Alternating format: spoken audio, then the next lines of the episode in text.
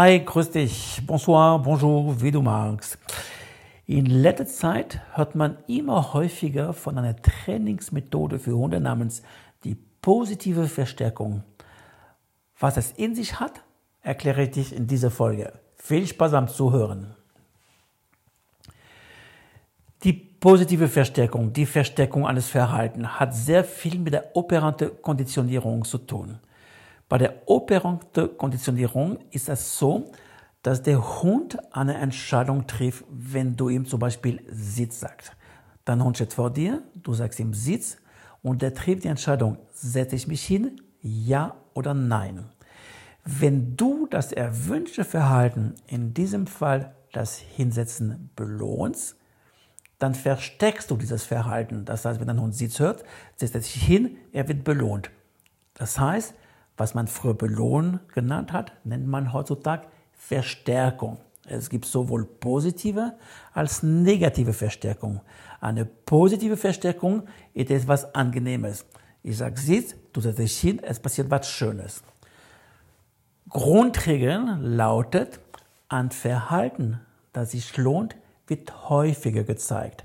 An Verhalten, das sich, Entschuldigung, an Verhalten, das sich das sich nicht lohnt, wird seltener gezeigt. Ich vergleiche das sehr gerne mit Wildtieren, sei es Adler, also Greifvögel, Löwe, Wölfen. Je nachdem, wo die wohnen oder wo die leben, entwickeln die bestimmt Jagdstrategien. Und die Strategien, die den größten Erfolg bringen, werden häufiger gezeigt. Anders ausgedrückt, an Verhalten, das sich lohnt, wird häufiger gezeigt. Und die Jagdstrategien, die sich nicht lohnen, werden langsam beiseite geschoben, also die, die erlöschen. Anders ausgedrückt, ein Verhalten, das sich nicht lohnt, wird seltener gezeigt. Und genau das benutzt du mit der positiven Verstärkung, wenn du deinen Hund trainierst. Der soll alles bekommen, was er gerne hätte, aber erst, wenn er das tut, was du möchtest. Zum Beispiel, Du isst am Tisch und dein Hund bettelt, er bekommt was. Er ist positiv verstärkt worden, dass er sich mit großen Augen neben dir hinsetzt, damit er etwas vom Tisch bekommt. Das bist du selber schuld. Unsere Hunde, wir haben drei, haben wir beigebracht, du bekommst etwas vom Tisch, aber erst, wenn du das tust, was wir von dir wollen. Das heißt, das Signal ist, wenn wir uns am Tisch hinsetzen, dann gehen die Hunde sofort weg von allein auf ihre Decke. Und wenn die auffahren mal auf ihre Decke sind, bekommen die was vom Tisch entweder gebracht oder zugeworfen. Für die ersten Trainingsphasen. Die allerletzte Trainingsphase ist, wir gehen zum Tisch, wir sagen ein Kantwort, ab und zu müssen wir helfen, gebe ich schon zu, geh auf deinen Platz, aber in der Regel gehen unsere Hunde freiwillig auf ihren Platz.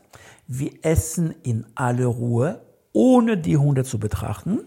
Und wenn wir fertig sind, stehen wir auf und dann bekommen die was vom Tisch. Es muss noch nicht mal jedes Mal sein. Ich komme wieder auf die wilden Tiere. Ein wildes Tier, der auf der Jagd geht, hat schon lange nicht jedes Mal Erfolg.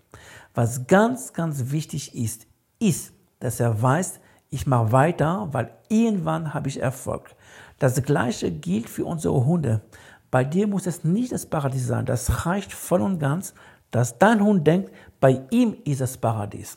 Operante Konditionierung. Wenn er mit Freunden spielt oder auf Hasenjagd ist und du rufst ihn zurück, du kämpfst gegen was ganz Tolles. Aber wenn ein Hund denkt, bei ihm ist es am schönsten, ich gehe zu ihm, dann bekomme ich etwas Zusätzliches, Streicheleinheit, Bälle, Spiele, Futtern, dann wieder wieder zu dir kommen.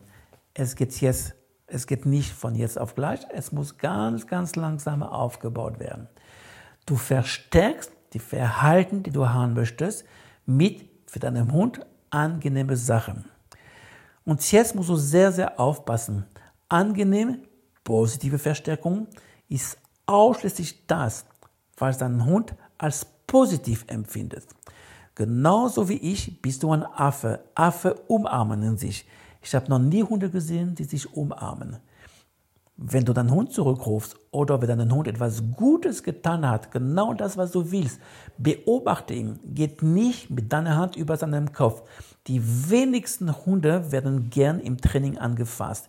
Wenn du von oben auf seinem Kopf ankommst, wieso sehen, dass er sich leicht zurückzieht. Die Ohren werden angelehnt, die Augen werden kleiner.